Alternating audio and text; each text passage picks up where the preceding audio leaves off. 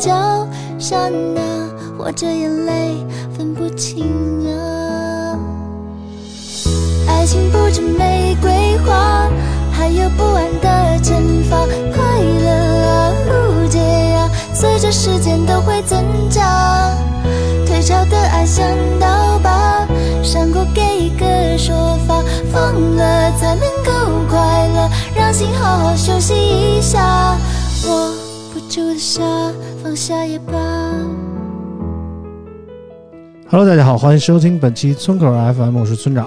呃，今天一开场又是我啊，很遗憾，今天啾啾又不能来到我们的节目。今天我们又是一个男人局啊，男人局老王也不在，你说这事儿闹的。老王前两天跟我请假了，老王说他有一个事儿要去忙啊，我也不好太太挽留他，然后就让他去了。今天是谁呢？一般这种缺人的情况下，我一定会想到这个太潘村长大潘同志啊。今天大潘同志先来跟大家打个招呼。哎，大家好啊，我是大潘啊。老王又有事儿了，嗯那别问，问就是挣钱。哎，所以不能嗯不能问，问为啥呢？他太堵心了是吧？是吧？不挣钱来录节目，嗯，一挣钱就不录节对对目，对对是什么人了？是不是？要钱不要不要朋友，你知道吗？对对对啊，对对，反正就是这样，翻脸不认人那种感觉。不不不，见钱就不认人。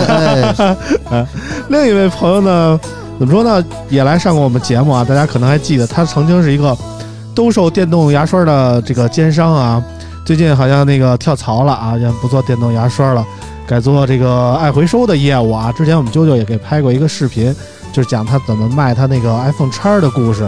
那个视频大家也都看到了，就是托这位朋友去去拍的啊，是谁呢？就是我们欢迎我们的凯宇啊，啊，大家好，我应该是好久没来了啊，嗯。但是我来了三次，好像这是每次身份都不一样。啊，对对对对对，第一次是媒体人，嗯，第二次是没牙圈的，对，这凯宇你，那个话筒跟嘴近一点啊，这次的可能身份又不太一样。啊，嗯，这次算是爱回收的厂商公关。对对对，差不多。啊，我之前赞助过呃 T 恤，还记得吧？对对对对，上次那个视频放上来的时候，凯宇给了我们几件爱回收那 T 恤啊，按说那 T 恤是真好，呃我我到现在还穿着宁合作的啊后期还会有。啊，国潮的感觉。那这是金主爸爸嗯啊，虽然是换了几次身份的金主爸爸，但嗯也是金主爸爸。对，所以这次哎凯宇来呢，我们第一件事先问问，这期节目有没有提供什么奖品给我们听？保底，呃保底是啊 T 恤啊其他的还可以再商量。行，我们好久没抽奖了，这期抽个奖啊。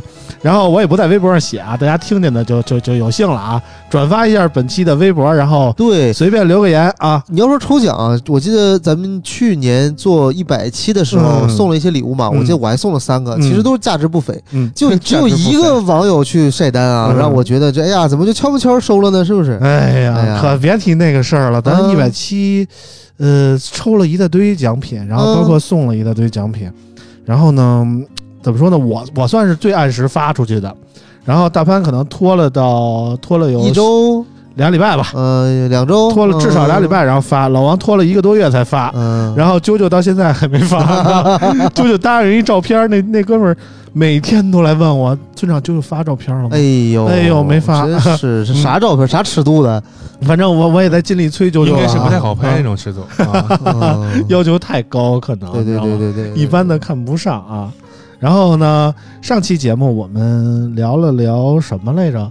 聊一聊几个手机啊，然后啊，，上期聊一聊 OPPO Find X 三啊，然后呢，上期节目我们很有幸的在那个苹果播客的排行榜排到了单曲单单集的前二百，我也发了那个微博晒了一下这件事前二百是吧？嗯就一共二百个电台，咱就排排不是单进前二百。集单集，就是这一周的所有集单单个的节目。我知道啊，就一共有二百个节目啊不是一共应该到不了二百个，啊，这不真不是，啊 你去那个排行榜看啊，就就是哎多一半是郭德纲相声。那这么着吧啊，你先告诉我是 top 多少排行榜？就一共就二百个。啊嗯，那不就是 top 二百排行榜对吧嗯？那一共多少节目入围呢？那啊不好所有说。就是每周所有的节目，哦，而且不光是每周，就是以前的节目也算。啊，啊，累计播放量，也就是这一周之内的吧总之吧，很。很牛叉就对了。哎，好好挂了好好好，苹果的名字，厉害厉害厉害厉害厉害厉害嗯啊！然后呢，其实这不是我们发挥最好的一次，我们其实专辑播放量还还排过苹果的前一百啊。啊，但是让我最感动的是，其实是怎么说呢？我看了一眼这个榜单上，科技类播客就就我们一个啊。对对，除了咱也没人做了啊，对对，也也也有人做，就是没有做咱们这么不正经的，你知道吗？啊，对对对。然后我看有网友给我们写了留言，大晚章还特地听从我的指示啊，去那个苹果播客上给我们打了分，给我们留了言。他是这么说的：“他说，二年二零一九年夏天，那是一个春天啊，村口 FM 诞生了。创始人对数码有着深深的热爱，用自己的真性情创办并呵护着这个节目。女主播啾啾一毕业就来村口，又从数码转战车圈，但再苦再累，初心不改。老王用一己之力开了村口百分之八十的车，创造了村口百分之八十的梗，一期不在都十分想念啊。大潘作为代班村长，风趣幽默，差点取村长而代之。好家伙，还有三宋、顶哥等等一众好友时常串门。节目一点不正经，却正儿八经地记录了近年来数码圈的变化和发展，绝对是一股泥石流。你可以烦他、骂他、质疑他，但你唯独不能忽视他，因为他已不容忽视。最后，祝村口早日恰饭成功，仍能保持初心不改。哎，说的非常好啊！嗯我觉得，我觉得可以，还是这特别有文采的感觉啊，把我们都总结了一下啊，是啊，还特别强调了一下这个这个大潘老乡取代我的位置啊啊，已经这么明显了吗？不能吧？我隐藏的很好的呀。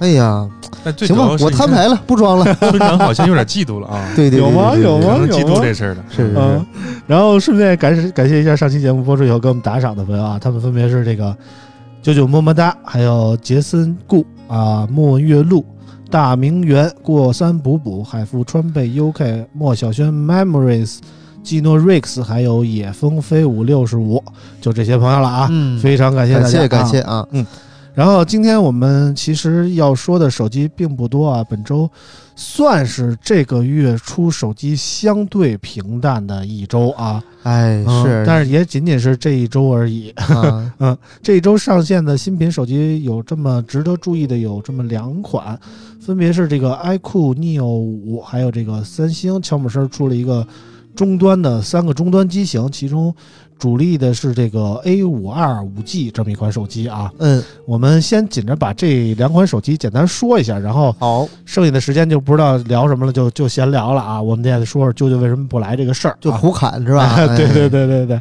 其实网友喜欢我们胡侃，真的不喜欢听正经的节目不是，主要咱正经也不懂是吧？哎，就瞎说，嗯，行吧，我们首先说第一款机子啊，iQOO Neo 五。我念一下新闻啊，三月十六号，iQOO Neo 五正式发布。iQOO Neo 五搭载这个高通骁龙八七零处理器，采用六点六二英寸 Full HD 加分辨率的 AMOLED 屏幕，支持一百二十赫兹刷新率，配备了四千八百万像素后置三摄和四千四百毫安时的容量电池，支持六十六瓦快充啊。iQOO Neo 五提供黑色、蓝色、橙色三种配色，售价是二四九九元起。大潘好像关注了这个机子吧？呃，Neo 五对，因为嗯我本身对 iQOO 还是这个比较关心的啊发布会看了吗？也是粉丝儿，发布会没看啊，因为没有没有送大腿是吧？哎，就不看了。我看了一眼，偷摸看了一眼发布会啊，然后那弹幕最多的就是紫薇去哪儿了？对对对啊。对对，其实这个网友朋友们就不懂了啊。嗯，这个 Neo 和那个 iQOO 的数字系列是两个系列，所以他们的这个产品经理产品经理是不一。样的，所以对因为上次紫薇就不 iQOO 搞了一个啊，活动，我正好坐在这个紫薇旁边儿，哎呦，然后你就拍他大腿来着是呃吗？没有，他没有没有拍大腿，就是合影了嘛，正常合影嘛。啊搂着人合影的。对，然后他旁边是另一个，就是呃，一一就是就是叫什么什么蓝某蓝啊，嗯某蓝，我嗯不不不继续说。然后整的还有点不太好意思，因为可能一说合影，哎，他可能是是上就马上凑过来，啊其实我没有跟 没有跟他合，啊对吧？只跟只跟大干这事儿，只跟大腿合了，对对对呃对，然后也聊了很多。嗯就是这个 neo 五这机器是这样啊，就是你可以把它定看成什么呢？看成这个 iQOO 七的一个呃青春版。嗯啊，因为他们其实是一个家族的嘛，neo 系列相当于比它那个就低低端一点啊，但是呢，哎，配置也没有缩水，嗯啊，你可以看到没有缩水？你可以看到它就是，呃，我我给它定性是什么呢？是这个学生真相机。嗯就如果你是个在校学生啊，甭管是高中、初中、大学、研究生，你买这样一台手机，嗯你拿回去打游戏，那太爽了。嗯啊，你就不打游戏，正常用也任没有任何问题啊，嗯没有什么短板。嗯，对对对，最关键是你不用抢，嗯人家是这个敞开了供应，而且应该还有四十八期还是二十四期这个免息分期，嗯，这官方店里买就可以。嗯啊，我觉得这个是非常良心的。嗯，呃，其他方面呢，就它这次有一个创新的设计啊，就加入了一个呃叫做显卡，独立显卡、啊，呃，特别像什么呢？像我们笔记本上不是有核显，然后再加个独显嘛？其实这俩加一块儿性能也不太也不太行啊。像吗？对，啊，有点这个意思啊。嗯它这个显卡是干嘛用？它显卡其实它不参与到实际的渲染，嗯，它不做计算，它做什么呢？嗯它其实它做的是欺骗你。嗯啊，怎么叫欺骗你啊？就是说，呃，它有两个模式，一个叫做高帧率模式，一个叫做稳定模式。嗯啊，这个高帧率模式是干嘛用的？就是你很多游戏只能三十帧来玩儿，嗯但这个手机呢，它是一百二十帧的一个屏幕，那你这不可惜了浪费了嘛，对吧？？嗯，哎，它通过一个技术，然后让它强行的在九十帧或者一百二十帧这样一个帧率下嗯去显示，嗯但是呢，它不增加你手机的负载，为什么呢？因为它不参与到运算嘛，它只是把你这个画面给叠加了，嗯有点像电视上用的那个 MEMC 芯片嗯啊，有一点像啊。嗯然后呢，这个有一个稳定模式呢，就是它干啥呢？就是可以把你，比如说原神，嗯啊，你嗯它八七零处理器呢，毕竟还是性能有限嘛，对吧？而且呢，这个原神又是负优化，嗯导致这个手机很烫。那它用这样一个技术呢，把你的游戏强行压到三十帧来执行，嗯，但是呢，它又通过这个刚才讲这个插帧技术啊，让它在六十帧这样一个画面去显示，所以呢，你看起来它是这个。这个这个运算数据就是降低了嘛，嗯。手机也不发烫了，续航也延长了，但是呢，你在操控的时候，这个视觉画面，哎，又很流畅，又是一个高帧的这样一个画面。嗯。那总的来讲呢，就是降低功耗、延长时间啊，这样一个东西。其实它有点，呃，耍小聪明，嗯，啊，就有点像当年那个华为那个 GPU Turbo，嗯，啊，GPU Turbo 是干嘛呢？它是比如说，呃，每秒三十帧，嗯，按理讲你都是一个老老实实每帧都给我渲染出来，对吧？嗯但它不，它通过呢 AI 技术。让你三十帧只只，比如只渲染十五帧，嗯，这不少做一半的工吗？嗯，对吧？但是你看着效果还是三十帧的效果，嗯，它这同就同理嘛，异曲同工啊，这么一东西，嗯别的就没啥了，就是可能比较良心的是还是上了六十六瓦的快充，嗯啊，别的也没啥了，就对对对，其实这个 iQOO 五这个机器啊，大家最大的争议点其实是这个所谓的独立显卡啊。嗯嗯，大家听到独立显卡这个词儿，可能就会觉得，会不会像那个游戏本儿那样啊，对游戏有这个很高的强支撑啊？但是经过我仔细的分析啊，其实这个东西就类似于许多智能电视上面的 MEMC 那个芯片啊，呃，类似就是做一个插针的处理。而且根据我的了解啊，就这个技术其实之前也并不是没人用过，起码说一加八 T，包括说去年的有些机型已经采用过这个技术，只不过大家没有把它单独说出来。而且这次 iQOO 可能说从软硬件层面更深层的定制了一下，呃对，所以把它单独提出来叫了一个所谓的独立显卡这么一个说法儿啊。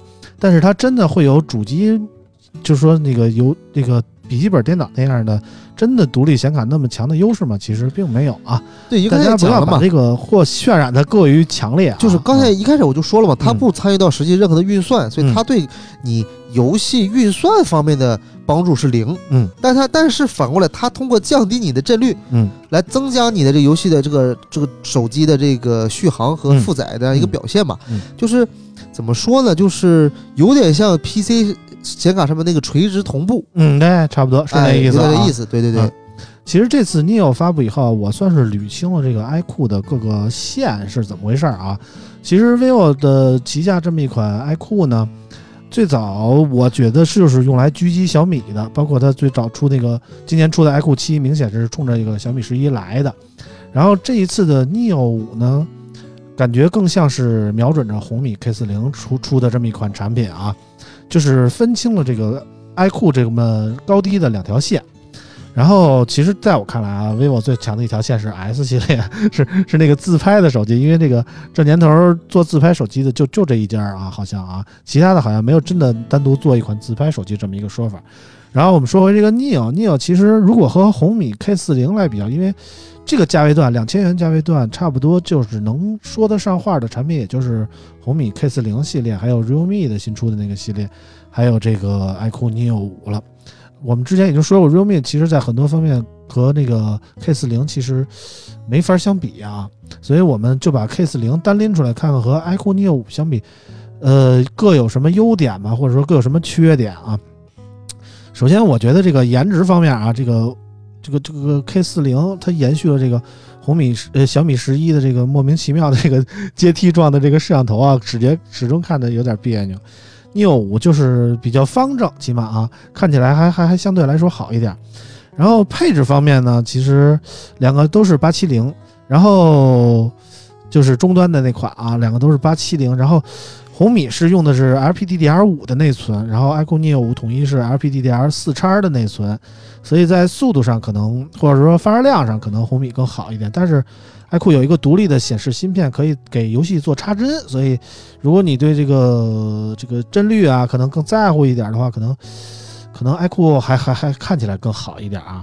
当然，那个 LPDDR5 在游戏省电方面会明显强于 LPDDR 四。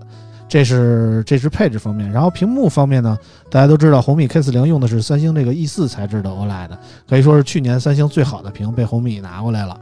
然后 iQOO 五的 Neo 素质也不错，但是和红米相比就就差一点了。iQOO 用的是这个 E 三的屏幕啊，E 四的屏幕也是更省电，所以综总和总结总和总这个什么总结来说啊，这个续航方面，因为这个 LPDDR 五和这个一四屏的参与，所以红米显然就更好一点。当然，那个拍照方面啊，拍照方面，我感觉其实两款机器怎么说呢？这个 iQOO 有一个凑数镜头，有一两百万像素的黑白镜头，然后红米没有什么凑数的，有一个五千万的长焦微距，我觉得还是挺有特色的，你知道吗？但这样的价位的机器，其实大家对拍照就没有那么高要求了，嗯嗯，可能就能扫码就行，嗯，对吧？那你能拍好就更好了，嗯。但是 iQOO 呢，我觉得它这个这几代的拍照都调的还不错，嗯，甚至说可能比它就是我们之前测的 iQOO 七的拍照啊，嗯甚至比它那个 X 系列拍的我觉得还好，嗯，对对对对，所以我觉得 iQOO 系列拍照问题不大，因为它这个芯片都打磨了多少代了，嗯啊，比较稳定，嗯啊。然后充电方面呢，K 四零用的是这个三十三瓦的充电，确实大慢概啊，五十分钟充满。对，确实然后那慢个 iQOO Neo 五用的是六十六瓦的充电啊，一下快了一倍，所以充电速度大概三十分钟左右就我们啊。实测不到不到三十分钟，不到30分钟二十九分钟啊，确实快啊！而且散热方面，iQOO Neo 五用了更大的这个 VC 的均热板，是。明显是奔着游戏去的。对，嗯，而且发了好多配件儿，哎发了好多配件啊，对对对对。就是怎么说呢？iQOO 是一个从来不说自己是不承认自己是游戏手机，但我们看来就是奔着游戏手机那方其面去的实我觉得它可能，iQOO 不承认，嗯。但 iQOO Neo 五或者 iQOO Neo 系列它可以承认。可以承认。对对对啊但是怎么说呢？下一期我们要说三款这个月上市的游戏手机之间的对比，因为下礼拜黑鲨就发了嘛，对，这会儿这就算事儿我插齐了我插不上话，啊插不上话。啊，就算齐了。对，然后怎么说呢？就是在这么一个游戏手机突然竞相发出的这么一个岁月里啊，然后 iQOO 如果再说自己是一个游戏手机，可能就和那三款手机相比来说，就特色有点不够鲜明了。对，但是它有唯一一个好处啊，嗯。就是它首先二三九这个价格很亲民，第二是你敞开了随便买。嗯。你相比 K 四零嗯，K 四零你真的买不到，而且你看它幺九九九很便宜，嗯，但是那个可是六加嗯。幺二八的版本，嗯。对吧？嗯。这个起码是八加幺二八，嗯。这是第一个。第二个是之前中移动发了个公告嘛，说像小米采购三百万台 K 四零嘛，嗯啊，那之前不是说供货三十万吗？嗯，那说明还欠中移动二百七十万呢，你啥时候能抢着啊？对吧？现在紧着移动爸爸是吗？啊，我们发了一个看运气我们发了一个评测到网上，结果好多人回来回来说话，说啥呢？就是线上抢三次，线下到隔壁省来抢两次，无无功而返，嗯一怒之一咬牙，一怒之下二十四期免息买了 iQOO 都是被逼的感觉，真是这样。啊！反正有网友也跟我们这反馈啊，说小米老是耍猴。说这个到现在那个老说老说我们放了多少多少货，然后真正消费者买的时候只能从黄牛手上加价才能有货，对官方永远没货、啊，就很奇怪。但是黄牛一直有货、啊，对，黄牛是不限量供应。嗯但是有个真实情况就是，我的朋友好多托我买小小米的手机啊，嗯。但是我找了小米的他们人，现在没有好多机器没有 F 码，对，没有，内部也买不到，没有，没有。嗯这就是很这样神奇。啊这事儿后来我我跟一个知情人士啊，但不是小米公司的，是外部的一个人，他讲什么？今年小米会大力复制它的渠道，嗯因为呃，因为大家也知道，华为和荣耀这样就是给的市场让出了一个呃空档期嘛。嗯那这时候呢，很多线下渠道没有没有手机卖，嗯，就是你你卖啥，OV 都是已经就就是形成一个固定渠道了嘛。嗯，你剩的这些，你卖什么苹果、华为啊？不是不是，不好意思，你买你卖华为、三星啊，对吧？也没有人卖。后来呢，你发现很很多渠道这些，就这个手机手机这店家没有手机卖，嗯，所以小米就趁着这个机会就杀进去了。嗯但是后来有个问题，就是他手机供货量也不够啊，嗯不够，所以他现在把大量的货都放到线下嗯啊，放线。但是一放到线下呢，你说白了，你管控不了渠道，你就只能是便宜了黄牛，就这么简单。对嗯，而且我感觉那个小米的机器利润可能少，嗯就不像那个 OV 的利润那么大，所以怎么说呢？如果不加点价，黄牛就觉得这手机不挣钱。其实有时候未必是黄牛行为嗯啊。你我刚才话已经说这么明白了吧？嗯一放到渠道你管控不了，嗯，对吧？哎，你懂的。行吧，我尽力者了啊。对，反正就是怎么说呢？从我个人角度出发，我觉得两千元价位段还是 K 四零是最好的。但是就是因为 K 四零抢不到，而且怎么说呢，物以稀为贵，嗯所以导致了很多人没办法。不，今天小米就很难受，嗯为什么呢？它的 K 四零 Pro 被 Realme 的真五 GT 打，嗯打得很厉害。虽然嗯 GT 货也不多吧，但嗯起码你都二二七九九这个价位段是吧？人家 PK 一下下来，嗯呃，性价比更高。嗯然后呢，你看这个 K 四零这个八八七零呢，那又被 Neo 五嗯这边不限量供应去抢了一些市场，所以它今年虽然产品不错啊，嗯但是呢，你供不上货这个事儿确实挺挺影响事儿的，嗯，挺耽误事儿的啊。哎，没办法，反正怎么说呢？之前我看了一个公告啊，说那个明天，明天是二十二号，22不对，二十三号，有大事儿？吗？说二十三嗯号吧，是明天还是后天？明天明天那就是二十二号啊。我们嗯节目上线的这一天，说小米要有大事发生，大事我们不确定是不是这个小米十一 Ultra 要要上线了。是这样，啊，嗯首先肯定有手机，嗯，这是一定的，也预热这么长时间了，大家都知道嘛。但是呢，我操，今天说大新闻，但是我感觉明天也就是有可能只是先预告一下吧。不是明天肯定不是发布会，啊，这是肯定的，因为小米惯用套路是我先炒一波热度嘛，啊，啊，那肯定是先公告我们要发什么东西，定档哪一天，对吧？我我猜测啊，什么手机、笔记本儿、什么生态链儿，什么笔记本应该肯定会有，笔记本已经官宣了嘛？对，所以我说肯定是有一啊大波新品啊，不止一小米。之前那个 Mix 系列为什么还不出呢？我觉得那个就，有人说明天可能就要公布十一 Ultra 和这个新的 Mix 四嘛，对，我觉得这还挺个人但是我觉得这俩一块儿公布的可能性很对不高啊。对，就浪费因为浪费热点了。对，因为你像小米这种上市公司，它必须得一直炒热度嘛，它肯定是一次一次又一次哎，对，啊。从现在这个十一 Ultra 的可能性已经非常大了，因为哎老老王已百分之经去了，百分之九十九点九 啊，咱不能说死，对吧？哎，呃但是我觉得可能还会有一些别的消息，嗯。对，就是可能是业务战略方面的嗯。啊，咱不好说具体是啥啊，但其实我已经内心猜出来了，但我不能说 啊，不能说，因为咱们这个节目可能过几段时间才放，应该说也没明。天放但。不，我怕打脸，来不及，反正我们节目上线，明天晚上上线的时候，小米其实明天已经开始预热了啊。，对对对对，但是我可以暗示大家一下，他肯定会公布一个战略方面的东西啊。嗯对，我猜测啊，嗯，你猜的啊，对，我信了。嗯掐指一算，啊嗯，然后其实这周还有一个怎么说呢，就是一个荒信儿啊，就是说那个苹果啊，有好多人说苹果将在取二十三号嗯，发这个新的 iPad mini 啊，包括包括新的笔记本儿，可能说说 MacBook Air 啊之之类的啊。嗯，但是怎么说呢？后来又发现这个到了到了一直都没信儿。按理说，这个苹果要是说在二十三号开这个春季新品发布会的话，可能就之前最起码提前一礼拜通知一下媒体。我之前是真的要开，嗯。都有别的门户媒体找我去做嘉宾了嘛啊。啊，然后跟我说取消了。啊。啊，咱也不知道是苹果取消了还是他们取消了，反正是取消了。嗯。对。所以这个怎么说呢？其实我看了那个 iPad mini 的曝光图，我还是怎么说呢？如果我没有这个折叠屏手机，可能我真就买了啊。我觉得那个一个小的平板随身揣着，可能是挺有便利性的。虽然我也想不出来它到底能。但说实话，我还是不，我觉得嗯宁可买折叠屏不买平板。他也不是，嗯我也不是他的用户，对，确实不方，没有什么太大意义。就是你没必要。就是你说好携带，其实并不好携带。嗯你放哪边，然后嗯还容易滑落，还都不方便。我的 iPad 最最大用途就是跟大家一块儿吃鸡，对啊平时就是一直吃灰。对啊，如果嗯你的一个小屏的 iPad mini，对，那我你想随身带着玩来对玩吃鸡，我小那是什么感觉？我小屏的 iPad mini 八成就是想用的时候都是没电的，又不知道放在哪儿啊嗯，。因为我之前看你们打游戏嘛，我就在机场记得倍儿清楚，就是大家都一人掏一小手机跟那玩游戏，然后宋手掏出一 iPad Pro 来跟你们打，对，就感觉不是一个段位，开你知道吗？挂嘛啊，对对，就看起来就是痛快，所以我觉得如果你有一个小屏的 iPad mini 是全面屏的那种，拿起来还是挺屌的感觉啊。呃，反正怎么说呢，没有花钱的不是啊，嗯你都配上最好了，是吧？嗯哎，我今儿出门带这个，需要什么场景哎有什么设备，明儿带那个，对吧？但实际上就是还是一切从简，越少越好。我现在是这样啊，嗯越少越好。对嗯，反正关于 iPad mini 这事儿，我还特地问了一下博文啊。博文说：“别听丫那么扯犊子，我滑雪去了，没戏。我跟你说啊，嗯然后反正就是没戏啊。反正苹果反正不开这个发布会，也不也也不不排除它直接上线的可能。反正到时候看吧。二十三号现在说的有鼻子有眼儿的，二十三号是下礼拜二。啊其实这样，苹果开次发布会挺费钱的，嗯因为你想啊，它这个全程录制，嗯，对吧？再再加上这些乱七八糟的网络支持、全球直播，挺挺费事儿的啊，嗯不是说随随便便开的。可能嗯小产品人觉得，哎呀，一年也就卖个几十个亿，算了算了，小钱儿我不在乎啊，嗯就是直接发吧啊，嗯。有很有可能啊。对，所以我觉得这个 iPad mini 其实对下周我们要说的三款游戏手机，其实可以构成一定的这个竞争、啊。呃，应该不会啊，啊手机还是手机，平板还是太大了啊，还是太大了。行吧。那个说过了这个 iQOO Neo 五啊，我们再来看看这个第二款手机，就是这个三星的 A 五二系列啊。然后我念一下新闻啊，三月十七号，三星正式的推出了这个 Galaxy A 五二、A 五二五 G 和 A 七二三款终端机型啊。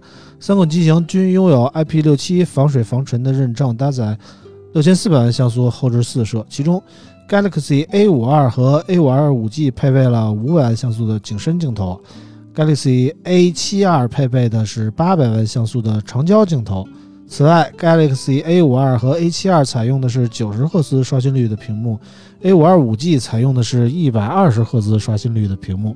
其他配置方面，A 五二和 A 五二五 G 采用了六点五英寸 Full HD 加分辨率的打孔屏，配备了四千五百毫安时电池，前者搭载高通骁龙七二零处理器，仅支持四 G 网络啊；后者搭载高通骁龙七五零 G 处理器啊，支持五 G 网络。呃，A 7 2采用六点七英寸的 Full HD 加分辨率打孔屏，配备五千毫安时电池，搭载高通骁龙七二零 G 处理器，最高支持一 TB Micro SD 卡。然后售价方面，A 五二售价两千九百九十九元，A 五二五 G 和 A 7 2的国行售价暂未公布啊。就这么一款机器，其实怎么说呢？三星的 A 系列在我心目中一直都是一个低端系列的产品，而且很多人其实意识不到三星还有这么一个系列啊，就是在国产手机竞争非常激烈的这么一个市场里，三星推出这么一个 A 系列的手机，其实就很不引人注意了。然后这次我们其实拿到了一款 A 五二五 G 这么一个手机啊，它是一个一百二十赫兹刷新率的屏幕，然后有怎么说呢？呃，其他配置方面可能就不太好意思提啊 啊，七五零 G 的处理器啊，嗯，我就觉得三星其实如果这个手机放到国内市场来说的话，真的。就激不起什么太大的波澜，和同价位的手机在配置上根本没法比。是的呀，嗯，所以我觉得三星还是，我觉得就跟前两天咱们那个中美会晤一样嘛，嗯跟大家活在二十年前，嗯没有清醒。但是你不得否认，就是说，三星从售这个销量来看啊，它还是在全球排前三。而其实大批量走量的产品其实是这些 A 系列的产品，主要是你得看它卖多少钱。嗯，你想啊，这个产品如果在国内，你觉得它卖多少钱合适呢？我觉得也就是个嗯。千元机，对，如果按配置来说，它嗯。也就是个千元机，它卖了两千块钱，嗯。我觉得都都得对嗯但它嗯。直接就卖到了二九九九这个起售价，你知对。道吗？就完全就没得打。但是如果你放在国际上来说，可能在其他国家，大家觉得二九九九这个价位的也不便宜啊可以吗？三百美金啊，嗯也不便宜啊啊！嗯，但是那那你说为什么三星能还不止有那么多还不止三销量呢？啊，还不止啊！你相信按嗯六点多的话，你想就四百多美金了，算上税五百美金了，啊，嗯。快五百了，不便宜呢。啊，可不吗？五？百美金我都能上运营商签一台 iPhone 出来了，嗯，对吧？那你说它为什么有那么大的销量呢？因为我我感觉 A 系列肯定是三星走因量的感觉。为是这样，啊老外对手机的需求很低很低，他不嗯。像咱，我又要这个，我要那个，我要这个，没有，嗯。就是我可能交个话费，你送我台手机，我用我就用了，嗯。就这么简单。嗯。而且你去国外的运营商的商店，你会看没有什么选择呀，就这一排三星，那一排是苹果，那一排 LG 没有了，嗯。就这样了。嗯，他选择非常少，所以说呢，你所以就是对吧？外国的消费者还活在我们可就能十年前的运营商主导的时一代。加在外外海外那么受欢迎，嗯，那是因为好不容易有一个能只有选购的了，只有这个能选，因为啊在海外，咱笼统的讲，百分之九十可能都是运营商市场，嗯。百分之十是开放市场。那嗯。一加占了百分之十开放市场的百分之二到百分之三，嗯。活的就这么好了，你说说嗯，对吧？可不嘛，我觉得这外国人生活太水水深火热了。对，只不过丫们就还是觉得说我们嗯还梳辫子呢，所以说这确实没办法啊。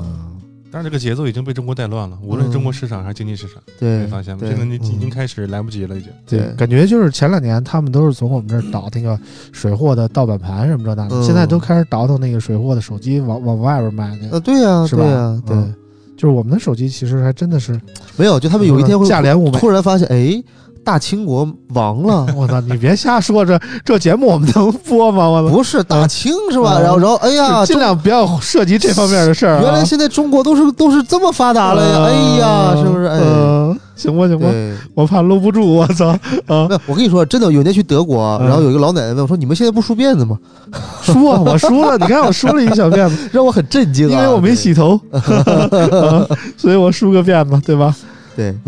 而那个怎么说呢？三星这款手机吧，我感觉，实话来说啊，咱们抛去它的配置和价格不谈，我感觉在营销方面，很多时候我觉得三星是一个不不太会讲故事的公司，也不是他你知道吗，我我觉得是这样啊。嗯以前它主要是这个太风生水起了，你买买三星要，高端手机不便宜吧，嗯对吧？它这个形象嗯固化了很多年，嗯直到现在被打破、嗯被打脸，然后呢，到现在你会发现。呃，反正这跟老王也说过嘛，好多人就觉得特别懂，嗯一一说三星，哎呀，会容易爆炸，嗯就还记得当年那点事儿呢。但是你这东西，你发现群众都是这样的呀，嗯你是一百个好也比不上一个坏，嗯对吧？出一次事儿以后，现在三星你说一买，大家就第一反应会不会爆炸？你说这品牌咋做，故事咋讲，嗯总不能说我们不会爆炸，对吧？嗯，那就很难啊，很尴尬。嗯反正我就是觉得。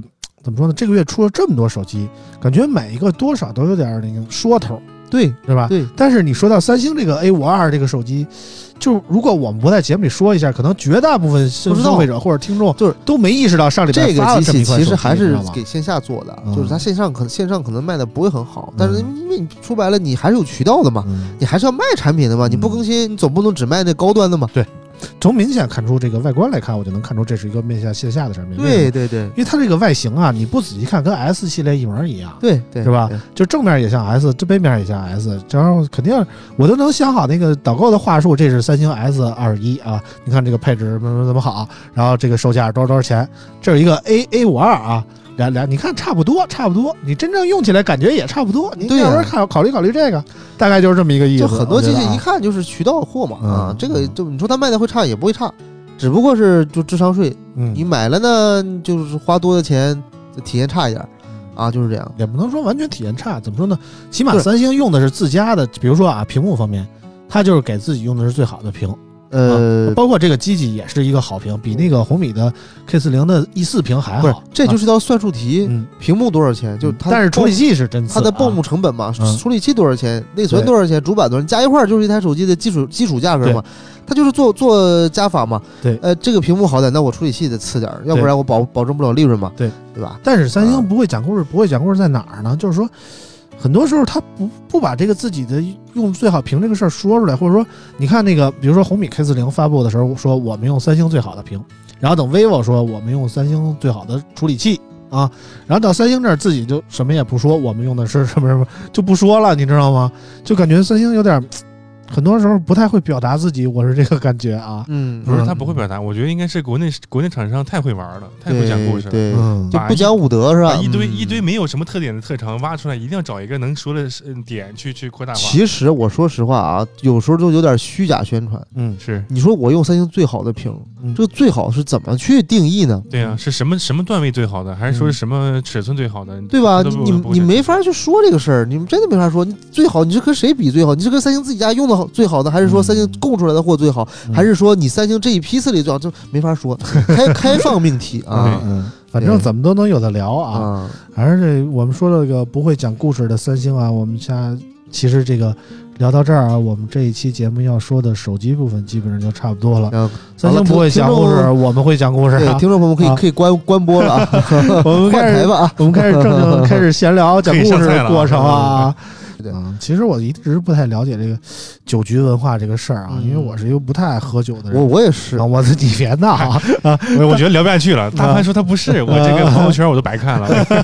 呃，到现在我其实不太了解这个酒到底好在哪儿，我也不太爱喝酒。我我印象中，我唯一一次喝醉酒的就是我结婚那天，就是婚礼不是你结婚喝了真酒啊？那可不不是到后来就都是真酒，就是就是亲戚那边都不用真酒，但是到了朋友这边就是他们一桌子真酒让你周，你知道吗？呃，是是嗯是，就是嗯那天就是呃基本上每一个有过经验的人都是，哎，反正一辈子就一两三四次，就这么地吧。一两三四次，哎，我操！你选择真是性挺多，这呃个不嫌多啊人生难回几回，呃，难得几回醉。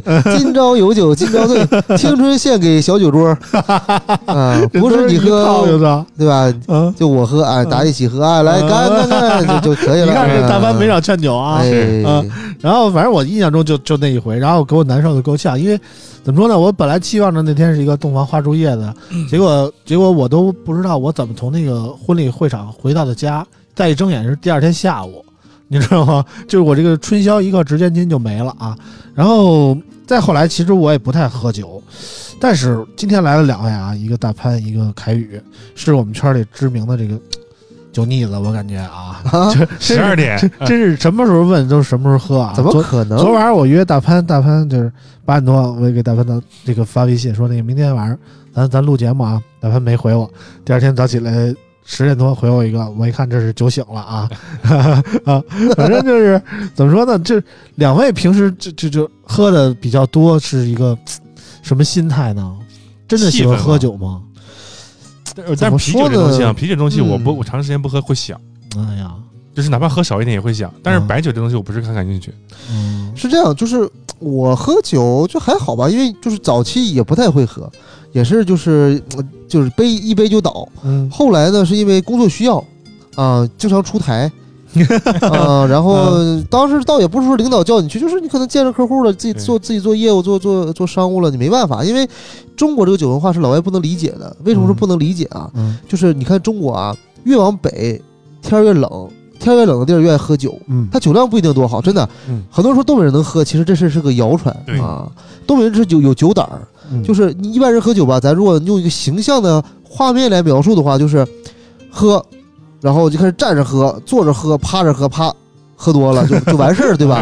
东东北人是怎么着我以为喝完就趴，没有没有没有然，后躺着吐，哎对吧？然后东北东东北人是怎么喝呢？是嗯站着喝，趴着吐；站着喝，趴着吐；站着喝。哎呦，我这么恶心的啊！对他就是哎，他就是敢喝，他酒量其实很一般，嗯，很一。般。东北人都是性情中人，哎上了劲儿以后，我不知道我多少量，但是我一定会往你肚里得灌的。那我感觉这个时候喝的就不是酒，喝的是一个哎面儿，你哎知道吗？不是面儿也是一种感觉呀。啊，哎，你就是其实喝酒，你不论是喝的这个精神的感觉，还是肉体的感觉，就是一种感觉，对不对？对。啊。哎，就是这种 feel，啊。这个 feel 啊倍儿爽，爽啊。哎，就这样，对，哎，大张伟这酒没少喝，感觉 对，对对对对对对，但是就是嗯，所以就分你是嗯工作场合呢，还是哥们儿场合呢，还是家庭场合呢，还是嗯人生得意须尽欢的场合呢？嗯。它不一样。嗯。啊，喝的感觉也不一样，状态也不一样。嗯。对对对，但我就感觉有时候，比如说这大潘跟凯宇一块儿喝酒，然后凯宇就属于那种爱回收的甲方爸爸嘛，就是就是我得主导这个局啊，我得给各位媒体老师们哎好像敬酒啊。没有那种感觉啊啊。我们就是是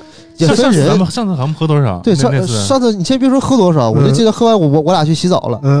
那就没心血管也没喝还行多少是吧？吧？对对对，水不热，但是这个这个局上如果有了大潘呢，你会觉得可能大潘是这个酒局的主导者啊。啊，怪不得啊大潘老老觉得大潘一出现就是我得我得挨个儿先打一圈儿，然后那个怎么说呢？每个人敬一杯，然后跟大家再喝，每次都是他先提这个杯，对。然后就感觉是他是甲方爸爸的感觉，你知道吗？他觉得就就就是老让我的话，觉得酒一直不够，对，老让我跟你们一块儿喝吧，就就觉得有点蒙圈，到底谁做东啊？你知道吗？啊，做东这个不重要，啊谁买单谁做东，对吧？啊但是呢，就是有时候，呃，反正就是场合不一样嘛。像咱们如果说在一都在一个场合里，除了私下来讲，可能嗯工作场合比较多。嗯，那这个时候呢，其实，嗯，反正村长他们也提醒我了，我总是反客为主，不带 怪不得最近这个 角儿越来越少，人都不带我哈，对吧？但是其实不是啊，就是你有时候喝到后来，你大家都不都都不举杯，嗯，那你肯定在找个。气氛进行到一半，像我就是职业气氛组的嘛，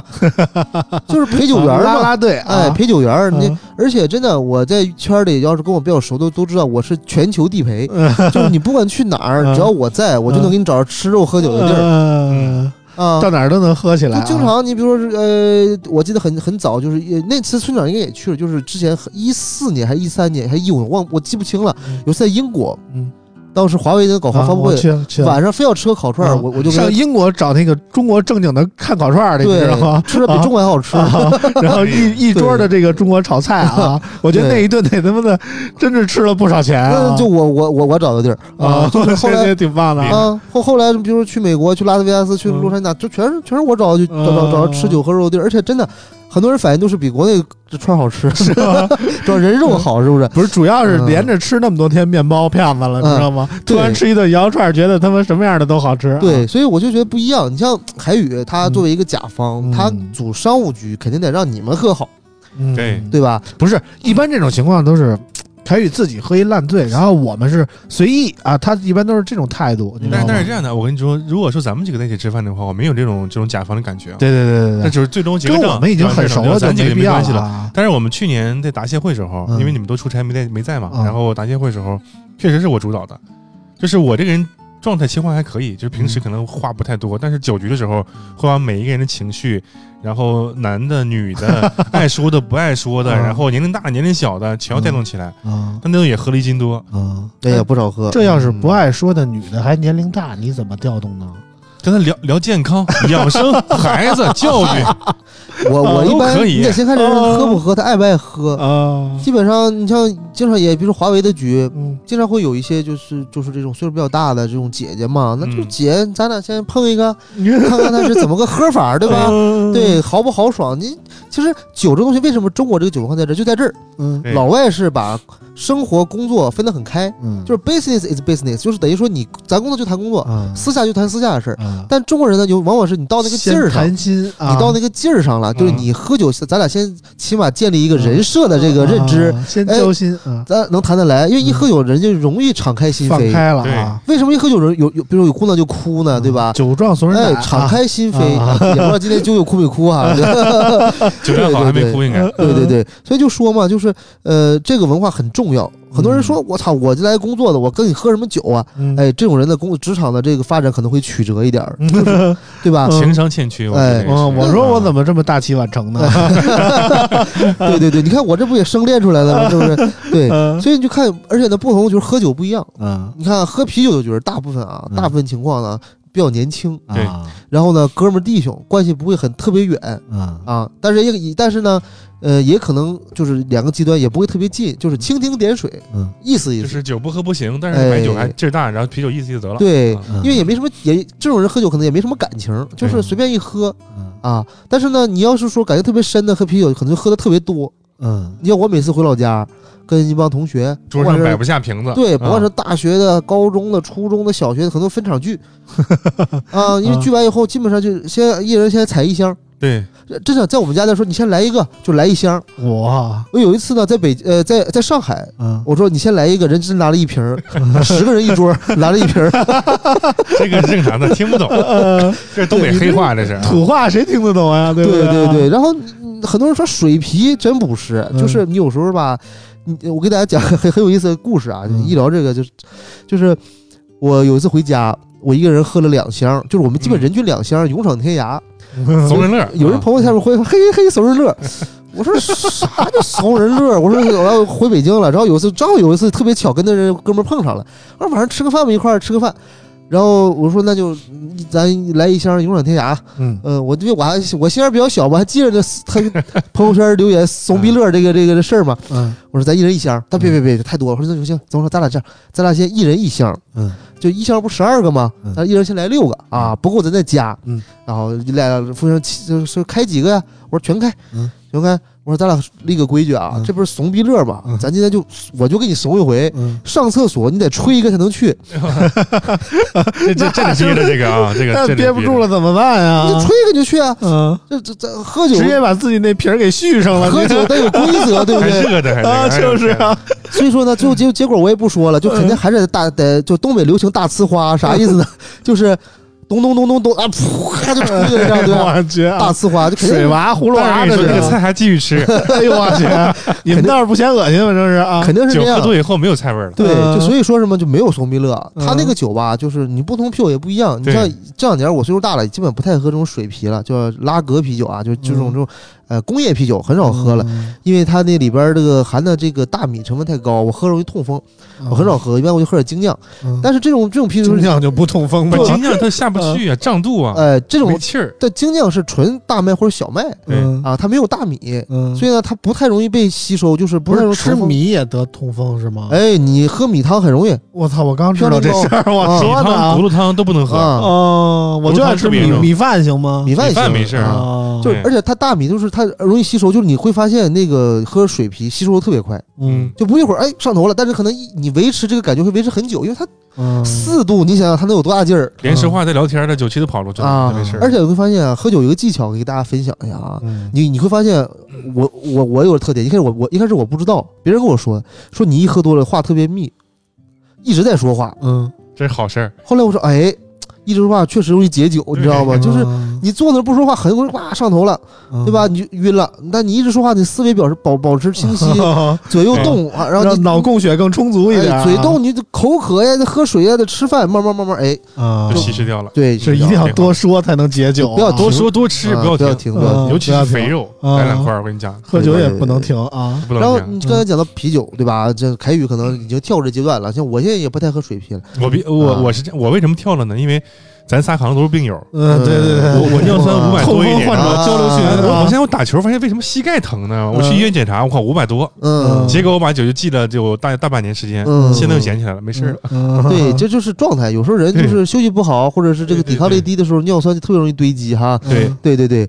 然后呢，我以至于现在我才自己自己酿精酿，嗯，因为一开始我觉得我操买精酿好贵啊。都开始玩高端自己酿的。像我一开始，买的啤酒，比如我现在最最喜欢喝的深西，它是新西兰的嗯，瓶啤，就是那种进口是原听的进，口的，但它是精酿嘛，一瓶均下来四五十一瓶，我觉得太贵了，对吧？？对呀我，说我自己酿吧，我后来自己一算完，我操，我一我一次酿五升，一次酿五升成本还高。啊，然后大概均下来两百多块钱成本，嗯那你算下来也没差多少钱儿对啊。那个一一听，比如说五百的吧，啊啊，不到五百小点吧，差不多就是十瓶呗，嗯，啊，也差不太多钱啊。你还有设备投入呢，你想想，还有时间成本呢。对吧又开始烧设备啊，啊喝个酒都烧设备啊。对，，所以这但这是啤酒的这这成就感是不一样的啊。嗯乐趣。我原来也是喝啤酒，但是怎么说呢？我我喝啤酒可能不太上头，但是就觉得胃受不了，你知道撑是吧吧？不不不，因为喝啤酒还都喝讲究喝个凉的冰镇的，你这个是没有有被社会主义毒打过。嗯你今儿今儿这个局你必须得喝，你看你喝不喝？对，嗯，嗯、你突破过突破一次自己胃疼这个这个感受了，你就能有有第二次了。就那次就是上次去那个上海 CES 嘛，就前俩礼拜的事儿嘛。然后本来我是跟 realme 去的嘛，然后我下下楼酒店就是在大堂那儿，也不是忘了干嘛了，然后碰上那个曼周了。曼周就跟我说：“哎，你走，跟我们吃饭去。”我说：“我们 realme 管饭都在酒店吃自助，你知道吗？”他说：“诶，你跟我们我们吃，我们跟华为团，你知道吗？说那个我们外边吃桌餐，我们一块吃，你跟我一块去，必须得去。这那就把我揪走了，你知道吗？就非逼着我跟他一块喝酒。我说那就咱俩，他们那个所有华为小公关什么的都喝啤酒，我说咱俩喝白的吧，啊咱俩一人来一瓶白的也不多喝，对不对？来一那个江小白，啊，然后满洲还特别不讲究的撒了半瓶儿，不，这是这是技巧是吧？特别这一看就是老油条啊嗯，手手抖一抖啊，对撒半瓶儿啊，然后喝完了以后，感觉其实有时候我觉得喝点白酒吧，这人也不会逼你喝特别多，然后你还有点晕乎乎的感觉，还还挺舒服的。嗯。但是这喝完以后，我那个痛风就又犯了。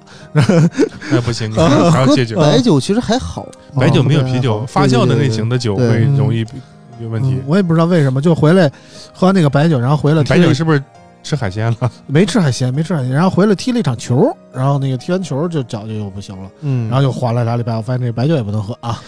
对，尽量不要。虽然说的白酒，白酒一般什么场合喝呢？首先上岁数点的人对，啊，虽然现在白酒也年轻化，像江小白啊、什么古小酒啊、什么、嗯什么东西的，呃但是呢，说实话不好喝。那就是啊那个那个东西。其实我觉得酒都不好喝不对呀，那个酒有个好处就是喝完以后不上头，头不疼。嗯但是呢，喝酒以后就没有这个呃第二段那个香味儿就完全没有，就就是就喝着玩儿吧。就是感觉有点就像喝酒精的感觉哈，对对嗯，沃特嘎那种感觉哈，嗯啊，那是下一个话题，对，所以说嗯第二个白酒，一般上岁数的，然后呢，呃，但是呢，这也分，你像我在北京，呃，刚来的时候，我还之前没喝过牛牛栏山二锅头，嗯因为老家那不太流行，嗯老家那白酒喝的比较多的是什么门倒驴，嗯什么烧刀子，都名字都这么什么直给吗？北北大仓、北大荒，就这些酒。呃就是白酒直接叫闷倒驴，这干死你哎呦的意思啊？，那个酒可厉害啊！啊内内蒙酒，啊，六十八度吧，我估计啊不爱喝白酒的咽不下去，对，烧太呛了。拉太烧了？对对对。就是就是像火进去以后半天不不消化，一直是烫。，对。啊，其实我觉得那感觉还挺舒服的。哎，后来，那你胃还挺好。嗯，后来来北京就开始喝白瓶绿标牛二嗯。啊，嗯就牛栏山二锅头白瓶那个八，嗯一开始卖八块，对，后来十二，后来十二十几，但后来就不喝，因为全是假的。对勾勾兑的嘛，后来就是看命，这家店没来过，喝一次，第二天头疼，嗯加酒。是，都得第二天才能反应过来对对对对对，那白酒就是分，你像一般的局，可能大家就随便喝嗯啊，百十块钱儿也能喝，几块钱、十几块也能喝。嗯反正这个这个时候的喝白酒一般是啥？一个是上岁数的，嗯第二是关系确关系特确实不错，就喝多就喝多，大家就要这个感觉，你喝多我也喝多，因为白酒量是一样的嘛，不存在是说你呃这个多喝一杯少喝一杯，反正一人就不可能分一杯或者分一瓶，分酒器啥分的对吧？对对对啊，然后呢，再就是说就，相对来说，我觉得就不那么快。首先不那么快，首先其次是不那么占地儿，而且不占地儿是对，啊。同样的不占地儿有不占地儿的坏处，嗯就你不太好吐，嗯就你吐出来，你发现吐不出来，嗯，就是你就是你喝不了啊那么多，就压根儿而且第二天难受啊。这这这个东西哦。打嗝还特别臭。不是你不喝那么多咋就不吐呢？你嗯。你喝的越多，不是就就容易越容易醉吗？反正我最多啊。白酒也就喝二两，顶天了啊哪有两那一口，那那就不算那个，跟你们没法跑题比啊了跑题了那上次开宇组局，我我其实没去吧就，咱仨嗯，我在门口打电话，打电话打半天，然后我进去晚了，我说那我他们说哎，我都喝，我们都喝完了，那我说我追一个吧，我嗯，二一一口杯二两喝完了，哎呦我去 啊，那次那次我拿的是三斤酒，那一大瓶是一点五，就是那个那个一斤半的。嗯我们三个人喝，洋洋他们三三个人喝。对对对，嗯。老王还没喝。老王没喝，对，差不多一人一斤吧，然后后来去 KTV 喝了第二下啤酒。嗯，喝的啤酒，对对嗯，对，这这肯定不是什么正经 KTV 啊。呃，，还真是正经。还挺后，还挺挺失望，还是对，但是 挺但是失望也也也带一个老妹儿哈，洋洋媳妇儿。是啊去不了不正经的，对不对？那有人跟着呢啊，对，然后你你你像高端局，像我身边有好多就是当年一块打拼的，现在职位都很高，混的都比我好，天天可怜我说大凡咱喝个酒吧。那人不得喝洋酒啊？哎我给你带个酒，啊，你听我说，就呃莫名其妙的发发现，我操，这个当年真是中年噩梦来了。就是你我以前顶看不上什么那喝茅台的，嗯，我说这这中年油腻的是吧？秃个头，满脸油，喝茅台 是不是？你又哎骂老王，结果呢？人不在你就说啊，结果有一天我也变成了最讨厌的人，是吧？嗯身边朋友都开始喝茅台了还没秃起吗啊？啊，都。发现茅台确实好喝。呃，其实这个一会儿说啊，嗯，茅台是这样，茅台分很多定位的酒，嗯最高端大家知道是飞天茅台，对吧？然后呢啊？中端一点，它有很多选择了，嗯，比如茅台王子生肖嗯，对，嗯啊，茅台王子迎宾，就咱咱先说正经茅台系列的啊，嗯有很多，就是从你一百多块钱、五百多块钱、嗯八百多块钱到嗯一千四百九十全有覆盖 啊啊，。然后之前啊，，有一个酒叫做遵义一九四三，嗯也是茅台茅台镇出的，是招待用酒。嗯然后那个酒呢，一开始没人喝，嗯我们当时我当时买一箱，一瓶大概均下来四百多块钱一瓶。嗯，后来有一天突然间抖音上火了，为什么呢？不知道嗯说最像茅台口味的酒卖到 卖，后来淘宝就卖到一千一。啊，我就想把我那箱卖了，你知道吗？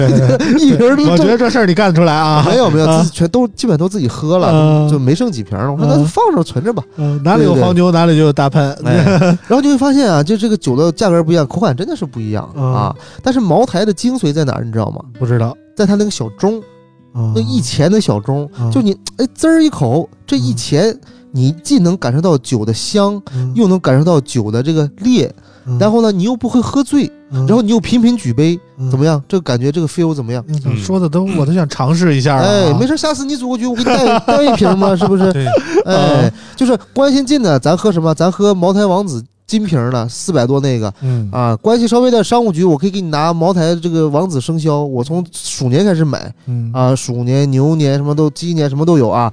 然后呢，你要是非要商务，我那个飞飞天也有啊嗯。但是说实话，我自己一瓶没抢着过，我那会儿天天抢，嗯三个手机，三个平台，天天抢。嗯，早晨十点，京东、嗯苏宁；嗯。晚上六点，淘宝、天猫。哎呦呵，这业务还挺熟，从来没抢着过，嗯后来都是加钱买的，后来拼多多二三九九买啊，人家买这个啊。都是用来那个理财产品的，啊，你用来买了自己喝，啊我是真自己喝，啊。真自己喝。啊这白酒。是刚需啊。但是呢，其实大家我觉得有一酒是被严重严重低估的啊，嗯。就是那个汾酒，嗯。啊那个还真没喝过。山西的。对被严重低估。其实汾酒很好喝，嗯。但不贵。嗯，我我前两天刚买了一箱，搁家放着呢。嗯你把一瓶汾酒你放十年，你再拿出来喝，绝对不一样。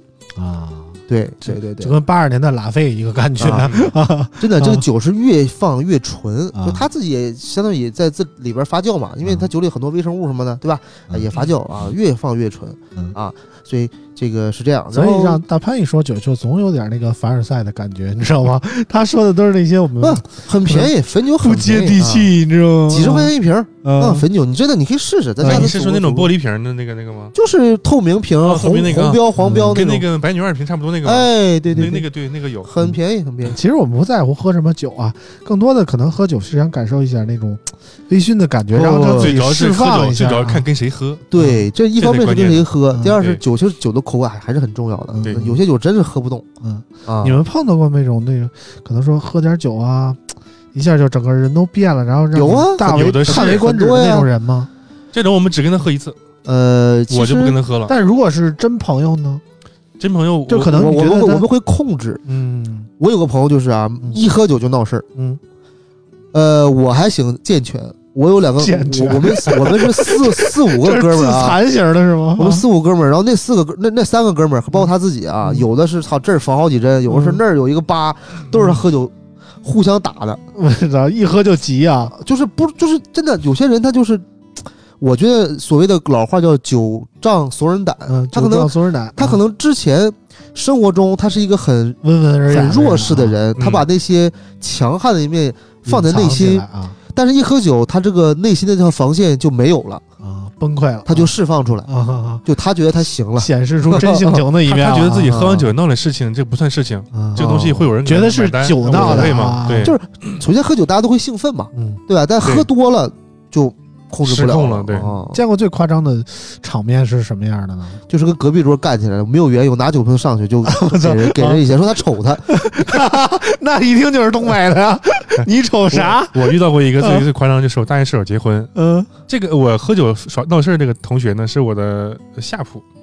然后我们每次大学喝酒的时候，比如说他说凯我要喝多了，他打我腿一下子，他总会把我腿抓破。我要喝多了，我我我我就要控制他了。惨啊！然后那次别人喝多了，你受伤，你受得了吗？那次我去安徽，然后有个同学结婚，嗯我们去 KTV 场 KTV，他就喝多了已经。然后有个同有一个同学的朋友来晚了，他说你为什么才来？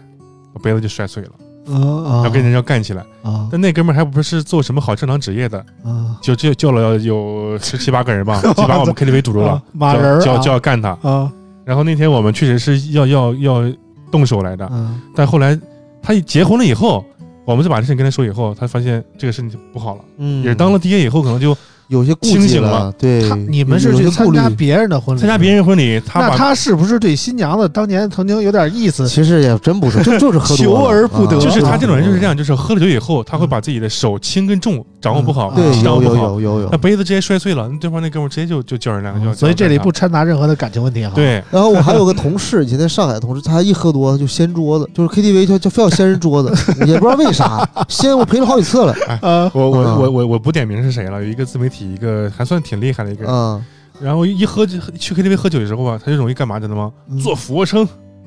就是小时候你记得，你要是一开心的时候就跳起来呀，练舞蹈的，练武术知道吧？他那 KTV 就那样，嗯，然后下面有七八个人在上面给我们做俯卧撑，二十个、三十个，然后跳起来一起做蹦一下，就这种。这说什么？就人生百态都在酒里了。就是你你如果酒量比较好，像我酒量一般啊，但是一般哎，行，停，你一般没有没有能喝的了。一般都能坚持到最后。啊 有时候你就看这些人生百态，其实很有意思。对就是你平时这个人不是这样，啊喝酒就变了。但是但是大潘这种是什么就是他他的人酒品特别好，嗯我不管喝到什么程度，喝倒了以后，但我头脑清醒，不做的事你还不会做。对，我我希望啾啾的领导也这样。嗯，这不好说呀。其实啊我们，今晚上传达不到呀。你把这事儿你说白了，是不是有嗯有酒后乱什么，对吧？嗯其实也是那个，就平时不敢，嗯喝多了吧，把都人放大了，嗯嗯，放大了。啊，然后第二天说哎呀，我怎么躺在这儿啊？是我是怎么来的？我的衣服呢？我我就这么啊跟你说啊，凭我这么多年喝多的经验，嗯看别人喝多的经验，嗯呃，告诉广大听众，嗯酒后做了记不清的事情不可能。嗯哎，除非除非你说我手机丢了，钱包丢了，那你对真喝多。就是其他行为，断片儿，断片儿记不住这事很正常，但是你干完什么事儿以后啊，就是对对对对吧？我觉得要么就像断片儿了我那个结婚时候喝酒那样，真的就是一睁眼第二天记忆了中午了，你知道吗？就不知道事儿了，那对那叫喝多了，就是中？间你肯定还会干一些事儿，对这个这个就是这很正常。嗯，但是你能干出这个你要是还能非常大剧烈运动的事儿很难，对非常难。。你要说你喝醉了，啊你还啪啪啪了，你啊这个渴望带多难解，很自己难解开对。对对啊还能真的很难还能去拿身份证开房。啊，就是就是没醉啊。这第一啊，第一，啊第二是对方如果想拒绝你更容易。嗯。就是你在喝多的时候，对方如果说他也喝多了，或者他没喝多，嗯。他想拒绝你非常容易，因为你这时候你就是你再禽兽啊，嗯。你再那啥，你喝多了，你你的就是行为控制是很很差的，嗯。就是你肯定成成功不了。嗯。成功了要么是没喝多。嗯。嗯，啊，就我说喝多是什么，就真是断片儿那种喝多，就嗯。完全不受自己控制，跟个傻逼一样，嗯。对吧？啊，要么就是他对方也就欲拒还迎，嗯。啊，对吧？顺水推舟啊气氛到了，这是一第二，我之前跟有有出差的时候，但是这个我非常清白啊，很多同同事一起，嗯有一姑娘喝高了，我们四个小伙子扛不动，嗯就是那是姑娘，喝那姑娘一米六三，体重也就一百斤上下，嗯我们三人扛不动，那跟我喝喝喝瘫了呢，就是瘫软了。哎，对，喝完酒以后人不吃劲儿人人就啊对我背也背不上来，抱抱不住。后来我们三这四个小伙子好歹好歹啊，就是第二天他说我怎么浑身都是青啊？嗯我说那肯定是啊，我说俩人拽给我俩人拽腿，这你能不轻吗？就是嗯人没有意识的时候，嗯就为什么说那个电视剧总说死尸这么怎么怎么这么重啊？就是在这儿就特别沉，嗯因为你使不上劲儿嗯啊。所以呢，外面说捡尸体捡回去能干啥干啥的，八成是假的。嗯其实我也经历过这样的事儿，嗯你知道吗？就有一回你也见过，怎么说呢？就有一回也是出差，然后住一个酒店里啊，然后呢有有一个公关，然后托我那时候我去韩国看 H O T 演唱会，正好回来，然后他托我在韩国的时候买了几条那个 IQOS，就那个电子烟啊，嗯因为那时候韩国可能卖的比较便宜，然后嗯咱们国内可能卖的比较贵啊，然后我就给他带了几条，然后正好出差呢，碰上那公关，然后晚上发布会完了，我给他发微信，我说那个你在哪儿呢？我给你送过去。他说那那那那那那屋啊，然后我发现我那房卡刷不到，然后这时候这时候他就说我正好在楼下呢，我刚那个喝完酒回来啊，然后我就让我说我去大堂给给你送一趟吧，然后我就下楼了，然后就发现他喝的晕的乎的，我说这个我我我我给你送回屋去吧，我也没别的想法，因为我就觉得人家喝成那样，小女孩儿，对，对对，喝成那样，我给人送回去，要不然那搁搁大堂里也挺危险的，对吧？然后我就给送回屋去了，送回屋的那个艾克斯搁那儿，然后然后然后然后他就坐床上啊，然后我？我就说我说那行，那我就走了。这时候我刚要走呢，他就突然从后边抱住了我，你知道吗？哦当时场面很惊悚啊！我一想，我操，这是要干什么呀？啊，虽然是啊，虽然是这个大脑飞速的运转，嗯想了三十 三十种拒绝的理由，嗯八十种迎合的理由，是吧？但是一动没动。然后我说：“哟，我操，你喝的真的有点多，有点多，你赶紧赶紧赶紧坐这儿坐这儿坐这儿。”我就给他又又又让让回那个床上去了。然后他接着坐床上，我说：“那个行，你赶紧歇着吧，你喝这么多，这这瞧你这样啊，真是不行，你要别要这样。”然后我然后我就赶紧就跑了，你知道吗？我就跑出来了。这是我这个怎么说呢？这么多年媒体生涯里唯一一次桃色事件。大凡，我你听过村长说完以后，你觉得你总结一个什么什么道理没有？嗯一个总结，嗯，那女孩长得一定很一般。也其实其实你们都认识。其实我我觉得是这样就是这种事儿呢，嗯嗯，也跟岁数有关系。嗯呃，如果现在这事发生在我身上，我可能跟孙爽选择是一样的。嗯，因为这是不干净。是，我说这干净不是说卫生的干不干净，是后续的事儿你太麻烦。对对对对对对对。你经不起这折腾。这就是成年人的思维。对啊，怎么说呢？如果我我我想，如果我是老王那样一个未婚的年轻人，这就不一样。可能我真的就顺水推舟了，知道吗？然后，但是但是但是那一刹那，我就觉得顺水推。慢舟，呃嗯但是就是这当时那一刹那，我就觉得，我操，这这个事儿我肯定不能迎合着去做啊，否则。真的，以后有什么事儿，我我想象不出来。万一真的，而且当时就觉得，我操，我绝对不能对不起我媳妇儿。是这样啊，你就是到嗯我们这个岁数，或者是嗯结婚以后，或者是有了一定的社会的责任以后呢，嗯你会发现一个问题啊，像什么去酒吧约的，然后呢微信约的，附近的人，嗯然后上门的，什么什么嗯同事的，什么同行你怎么知道那么多方法？都不会有我也知道，啊。为什么说不会有呢？是因为真的，我就我说太麻烦，嗯就是他你后续的事儿太麻烦。各种不好的后果跟结果，你会发现这个事情就算了吧，对吧？嗯没有必要，这对这后果承担不了。反正这就是我啊见过酒后最最最夸张的表现了。可能换我，我我我我若是村长啊，我嗯感同身受，我可能回屋打开了电脑，默默打开了 P 站，那倒不是，当时我是一种惊魂未定的感觉啊，因为我从来没有遇到过这样的情况。然后给嫂子打电话媳妇儿，我错了，我看到我居然没动。反正反正自那以后，我甭管给人送什么东西，绝对不会专门给人送屋里去。对这个这个啊确实是有，啊因为对呃喝多的时候，很多时候就就就是你很难就是。你你就你你清醒，他不清醒，这事就很麻烦。你到你分辨不出他到底是什么意思，对，你也分辨不出他到底把你认为是谁是什么人，嗯，对对吧？因为嗯这个是很正常的，对吧？嗯？啊，当然了，呃，多数情况下，刚才我说了嘛，前提是多数情况下啊，就基本上发生什么事儿了，都是两个人还算清醒，嗯没有到完全不清醒。嗯嗯，对，好，刚才是说白酒拉回来，该说该说 你是有多想介绍各种酒啊该？说红酒了红酒什么什么情况喝呢？我觉得红酒这两年国内喝的人越来越多，越来越多啊。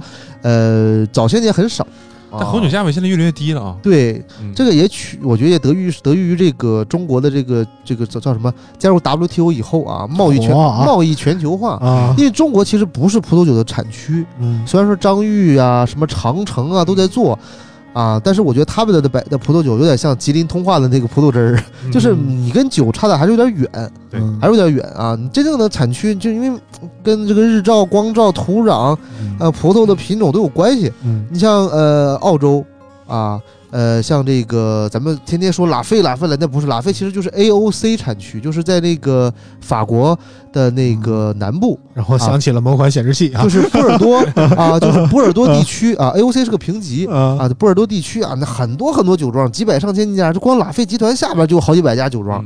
啊，然后呢，就是美国，它现在加州也算是个产区，嗯然后再就是现在被新兴势力，就是在这个阿根廷、智利嗯啊南美产区，就这几个产区的啤葡萄酒，就是你会发现，真的是一分钱一分货，味道就是不一样嗯啊，就是好喝。嗯但是呢，说实话，中国人对啤酒酒的认知有点偏差，嗯就觉得是不是得四五百才好喝？其实不是啊，你买到一个符合你口味的，可能几十到一百块钱就能买到很好喝的红酒了。嗯因为多数红酒在国外的超市里只卖几几美金、几欧元，嗯对吧？你加上运输、灌装什么的，一百多块钱赚差价嘛。啊，就就一百块钱很正常了。对对对对，反正他们说红酒好喝，我也感觉不太出来。哎，我跟你说啊我觉得。所有红酒都不好喝的是啊真好喝。我之前嗯去美国的南，就那个加州的那个酒庄嘛，呃，那个叫什么酒庄来，在嘴边，呃，有一个叫湾湾 One，One more thing 啊。呃，不是，他我们那个叫现在进 One 入 One more thing 环节叫什么？啊。就是你去啊京东搜，叫做呃，他翻译过来一个叫一加，就跟手机的 一加对对 One Plus 啊但，它不叫 One 啊 Plus，我我记不清叫 One 什么了。就那个地儿，它一它你可以试喝酒，它那一瓶酒大概卖两千多块钱啊人民币，但是京东上卖四千多啊啊。我说差价这么多，啊，它叫一号，怎么能没有中间商啊？呢？不是不是，它 叫一号酒庄，那酒庄非常漂亮。嗯非常漂亮，我去了，我说它，但它可以试喝，一杯大概是五十美金，五那会儿五就是三百多块钱吧。嗯我说喝一杯尝一尝，嗯哎呦，真的好喝。嗯我没有，我不太了解，我就我不太懂品酒啊，但是就是好喝。你说不上它好，它就是好喝。后来我就买了两瓶儿啊，就太好喝了，真的是啊。后来来回来后可以卖掉，呃没有赚钱了。也自己喝了，这这两个就比较高兴的时候就也自己喝了。这但凡不差钱儿，你知道吗？啊，茅台该喝就得喝啊，人都用来炒，我用来喝啊。但所以说红酒是这样，给大家一个小贴士，就什么，就是你如果买那种比较便宜的廉价的红酒，但是比较好的红酒啊，你一定要醒比较长的时间。嗯，你为什么一喝，哎，好涩啊，好苦啊，不好喝？对呀，没有醒开，啊，没有醒开。你找个买个醒醒酒器，没多少钱，拼多多上几块几包邮，嗯买回来醒二十分钟，哎，味道就不一样了。哦，原来秘诀在这儿呢。我说，对你觉得每回喝都酸不拉几的，有什么好就是喝的这越是东西啊？越是这种就是廉价的酒，你越得醒嗯啊，你越得醒，因为它这个呃橡木桶不好，就葡萄也不好，你再不醒醒，它对吧？就全基本全是单宁味儿，不好喝啊。嗯对对对对。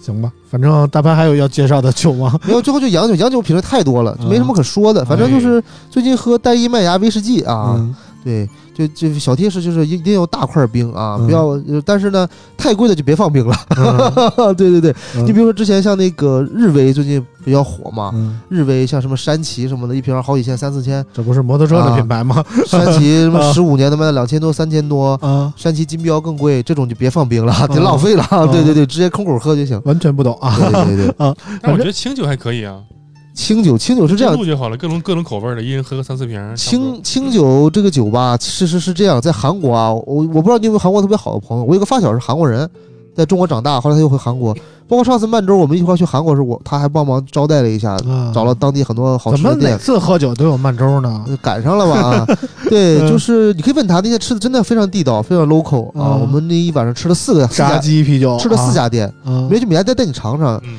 你我举例子，你吃过啊啊你，那回民但他应该也吃吧？是你你吃过毛肚吧？是生毛肚你吃过吗？生得涮一下吧？毛 肚不刺身涮怎么吃啊？毛肚刺身，然后我说啊这我这国内吃过，哎吃的，嗯那不硬吗？然后又给我上了一个知道吧，猪血刺身啊，哇那太生的，太恶心了吧？哎，好吃啊，是吗？你确定吗？这能好吃。你当时不是喝多了的状态吗？这能我只在郭德纲相声里听过，什么大肠刺身，哎，有有有，他那家店 那家店就是吃大肠，吃烤大肠嗯。的啊，对，呃，吃什么烤大肠的店炸鸡啊、大肠啊、海鲜汤啊，还有个什么？吃了四家，嗯，但是没什么可喝的，就就是只能喝真露。然后你知道为什么韩国真露酒在韩国非常受欢迎吗？嗯，因为它便宜，便宜，对，嗯它啤酒太贵了啊，它比啤酒还便宜五十韩币。啊，你算算吧，它多它劲儿还大它有多便宜？所以很多人玩深水炸弹，就是就是为什么深水炸弹？就是因为它啤酒、清酒对着喝，劲儿大，很容易就喝醉了，嗯就达到目的了就可以了。嗯，哦，有点意思啊。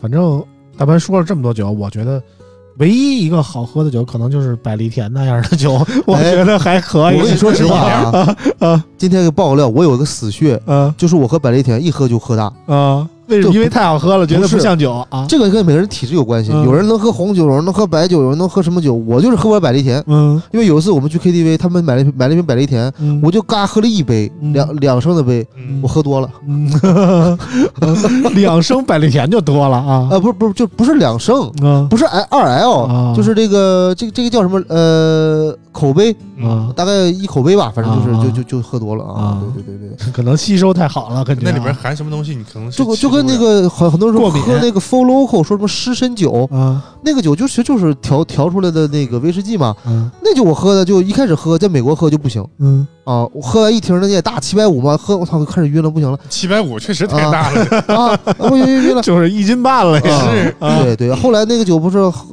改配方了，嗯，就是觉得它劲儿太大，哎，再喝就就没事了啊啊。对，反正喝这么多酒，感觉每个人喝酒的时候都有故事啊。然后听大家喝酒的经历，也让其实大我家也可以分享稍微有点蠢蠢欲动啊。分享分享啊嗯，这大家听众们听到了我叭叭这么长时间是吧？嗯哎，你们也可以在留言里叭叭叭叭，是不是？嗯哎，我们到时候也会讲讲这些尤其是东北的听众是吧？嗯，这奇葩事都多了去了。多了去嗯了，欢迎大家留言给我们分享你的故事啊。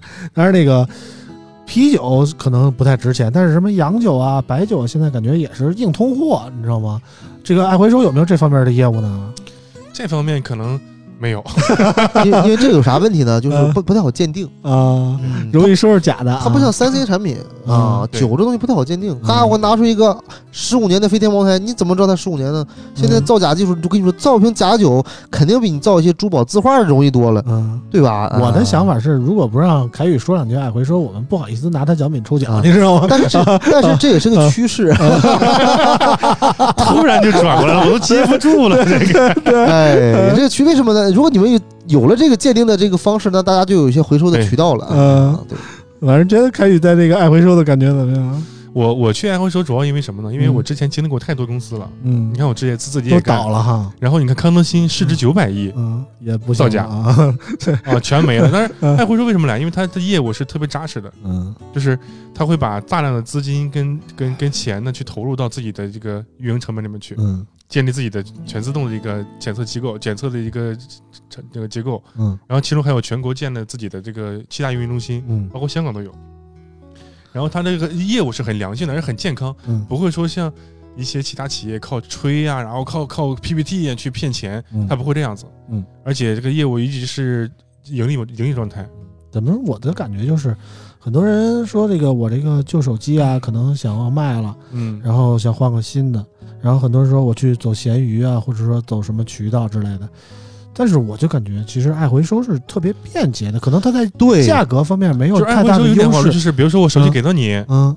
二十分钟、十分钟，嗯，钱到手了。对对它就是能最快的时间把你的手机就是变现。很多时候其实是我想省事儿，嗯，对，就是而且那不想费那么多事儿怎么。说呢？闲鱼有的时候你你碰到的良心的买家还好，但是有很多不良心的买家啊。我发现不良这个居多哎。我发现这个问题了啊，就是我在爱回收也回收不少东西啊，嗯就是我就填上信息，嗯上门收走，或者到他点儿里给他，就这事儿就结束了。嗯对，但你闲鱼不是啊，嗯你卖完以后，他到手以后嗯还有到手刀，到手都这个有划痕恶心。啊，到手刀要不。就是你这个不对，就这那那的。之前我卖一镜头，嗯我真是放了好多年，他非说点又没搬，但是我嗯印象里这东西我没北方又不潮，嗯嗯，非说有，嗯还给我拍。我说你摁个手印儿拍出也是这样啊。嗯我说咱都是干这个，咱就别。我说你要不要退回来了？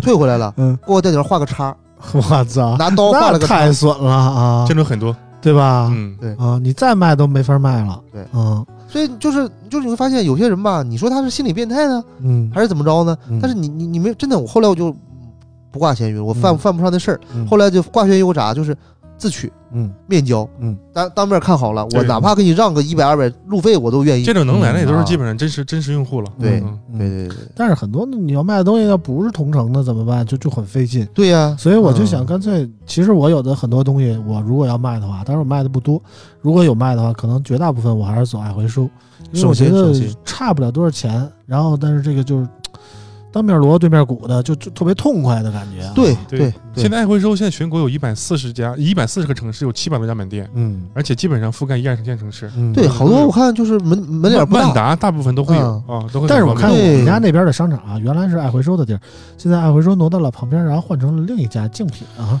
就是之前大家都在抨击这嗯。个爱回收这个线下模式不好重资产，然后结果呢，最后现在纷纷在效仿，我也不太理解这个事情，就是这就不太好说了。这个。我我觉得是这样，就是之前有几家做回收的，你像基本上这几个电商平台都有对应的回收，你看嗯爱回收是跟京东绑定的，对吧？对的，然后你像什么苏宁、淘宝都有，嗯对吧？但是你预看下来，我觉得爱回收它做比较早嘛，嗯，这个主要还有个数据库的问题，嗯就是它很多东西要匹配你的型号，，对好多好多那些它都没有。嗯，但是这些老东西放爱回收，虽然只给我十块钱，但是 也可以回收。就算了，但是这些这些停车费呢？但这个产品这样，爱回收把那些没有二次利用价值的嗯废旧的电子产品，它会给到第三方有检有机有这个相关环保机构的嗯。这个企业会去做下下一部分处理，嗯。免得比如说我们像咱们这做做做手机的也好嗯，家里手机太多了，嗯。就举个例，亲戚朋友全有，对。但是你往这放吧，容易有泄漏也好，脏也对。好，没有人处理怎么办？然后呢我就会把这个部分一防止二次污染。举个例子吧，啊电池，嗯电池是这样，它当亏电亏到一定的时候呢，它就会鼓包，嗯，对就很吓人，它会不会炸，会不会着火，会不会污染环境？嗯哎，你给它爱回收，非常妥善，就给你帮你清理。而这东西嗯留着留着也没有用，嗯没用，对吧？嗯。就电子垃圾。这么说有点收破烂儿的感觉。哎，你把它高端说到，就是就是就是一个，嗯。但是人家收破烂是明码标价的，嗯。它不存在说杀个熟或或者看你不懂。嗯。而且哎。爱回收这个回收流程是非常透明的，就是通过机器检测以后，基本上就是价格就差不多，嗯。而且现场给钱。对，就是我们公司边上那个那个顶好旁楼底下就有一家，嗯，然后呢，它门脸不大，就是一个很小的柜台，嗯。呃，有一个就是跟一 ATM 机似的那种感觉。它哎对对对对啊分几个店，嗯。有对旗舰店、有大店、中店跟小店。对。还有大店呢，对，啊。然后我记得有段时间还能还能给你贴膜。嗯，现在也有。啊啊，还有现在有，七块九、九块九那种贴膜，嗯。现在是还效果挺好的。对 嗯对对对，就你不去回收手机，你贴个膜。还是贴膜挣钱。然后呢，你听我说，有一次特别逗，有一次我一同事手机屏摔碎了，嗯，正好中午吃饭，那有个机器，他就是自助的去，我说看看机器多少钱吧，嗯。算完后他机器值值六百五十块钱，嗯，然后他那上网一查屏屏五百块钱，算了，我回收了吧，不修了。对还不够换一屏的钱呢。对，嗯，其实爱回收还有个业务叫那个拍机堂，什么东西？拍机堂。拍机堂。哎，有点像拍卖手机的样二子。手机的大业务是 C to B、B to B 跟 B to C。嗯 C to B 呢，就是现在咱们看这种线下门店那种，跟嗯京东那些类型的一样。然后它是专门是做回收的，叫爱回收。嗯 B to B 业务呢是拍机堂。之前华强北不是做线下的吗？那部分很厉害，但是呢，因为疫情期间嘛，线下关停了。嗯，这部分怎么办？爱回收这个拍机堂起到了关键性作用。现在现在拍机堂的业务已经可以说在行业里边是第二名的六倍以上。